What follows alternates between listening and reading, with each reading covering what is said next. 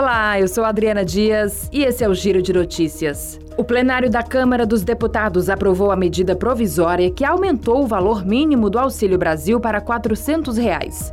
O texto torna esse piso permanente. A matéria segue para a análise do Senado. Inicialmente, o texto enviado pelo governo previa o pagamento desse complemento somente até dezembro desse ano. Após pressão de líderes partidários, o relator da proposta, deputado João Roma, do PL da Bahia, incluiu o caráter permanente do benefício extra para complementar o valor do Auxílio Brasil até chegar ao mínimo de 400 reais por família.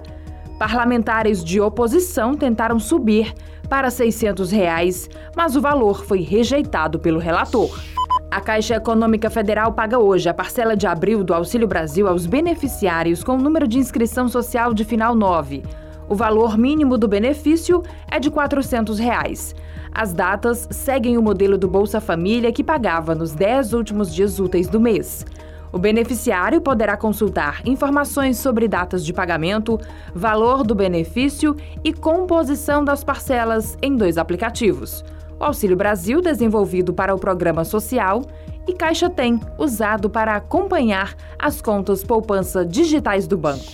Atualmente, sem regulamentação profissional, os trabalhadores de aplicativos poderão ganhar alguns direitos e garantias ainda este ano, segundo o Ministério do Trabalho e Previdência.